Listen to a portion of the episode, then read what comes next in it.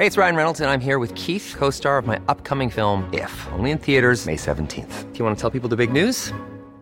All right, I'll do. Sign up now and you'll get unlimited for $15 a month in six months of Paramount Plus Essential Plan on us. Mintmobile.com slash switch. Upfront payment of $45 equivalent to $15 per month. Unlimited over 40 gigabytes per month. Face lower speeds. Videos at 480p. Active Mint customers by 531.24 get six months of Paramount Plus Essential Plan. Auto renews after six months. Offer ends May 31st, 2024. Separate Paramount Plus registration required. Terms and conditions apply if rated PG.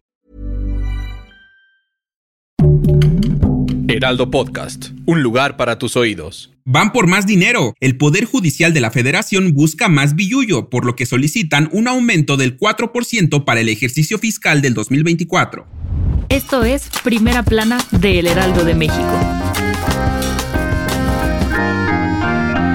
Otra lanita, el Poder Judicial de la Federación defendió el presupuesto solicitado de más de 84 millones de pesos para el ejercicio fiscal 2024, pidiendo un aumento real del 4% con respecto a los recursos aprobados para este año. Durante una sesión solemne donde acudieron los plenos de la Suprema Corte de Justicia de la Nación, del Consejo de la Judicatura Federal y del Tribunal Electoral del PJF, la ministra presidenta Norma Piña avaló el presupuesto del Poder Judicial, asegurando que el aumento solicitado es respuesta a la disminución del 15.4% que han tenido desde el 2018. Para la Corte se solicitaron 6.109.1 millones de pesos, 74.793.3 millones para el Consejo de la Judicatura Federal y 3.890 para el Tribunal Electoral del Poder Judicial de la Federación. Estas cifras equivalen al 0.26% del PIB de México. El presupuesto asignado actualmente para el PJF este año es de 79.969 millones 700 mil pesos y el aumento del 4% para el año entrante es considerando la inflación. En promedio serían 1.8 pesos diarios por mexicano. La ministra destacó que los habitantes de este país requieren un poder judicial fuerte, independiente, autónomo y profesional, capaz de garantizar los derechos y la igualdad entre todos. Piña Hernández dijo que apoyar y hacer justicia a los mexicanos no solo es cosa del Poder Judicial Federal, sino que el Poder Legislativo tiene el deber de brindar los recursos suficientes respetando las garantías constitucionales que rigen la protección de los derechos. Si quieres estar bien informado sobre las elecciones del próximo año, no te pierdas la cobertura Ruta 2024 a través de todas las plataformas de El Heraldo de México. Escríbenos en los comentarios qué te parece este episodio.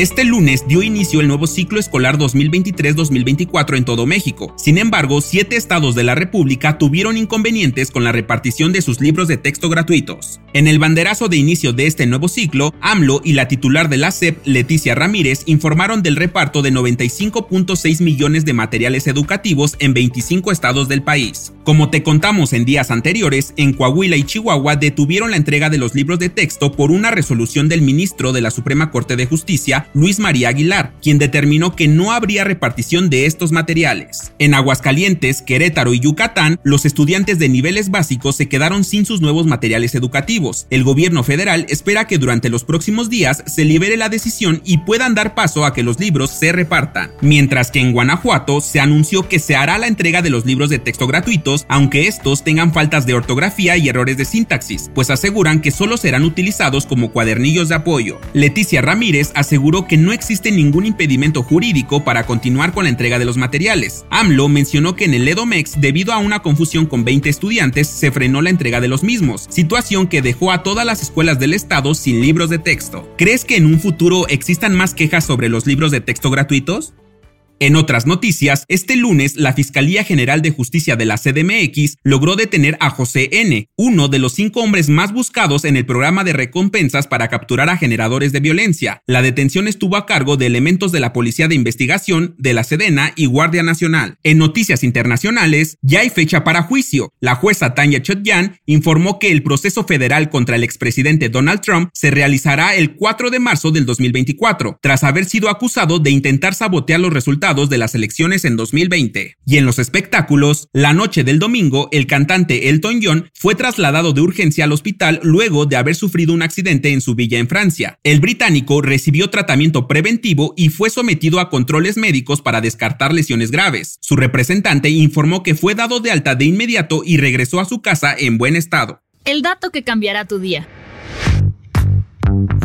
Sabemos que el perder a un ser querido es uno de los momentos más difíciles que atravesamos en la vida, pero ¿sabías que en Suiza existe una compañía que se dedica a convertir las cenizas de tu familiar en diamantes? La empresa Algordanza maneja el producto Diamante Memorial. Transforman las cenizas de tu familiar en una piedra preciosa para que lo lleves contigo a todas partes. Lo mejor de todo es que hay variedad para elegir y llevarlo en un anillo o una cadena, todo dependiendo de tu gusto y tu presupuesto. En los últimos años, esta idea se ha popularizado bastante, al grado que mensualmente reciben de 40 a 50 urnas fúnebres de todo el mundo. ¿Te atreverías a traer a tu familiar junto a ti todo el tiempo? Yo soy Arturo Alarcón y nos escuchamos en la próxima.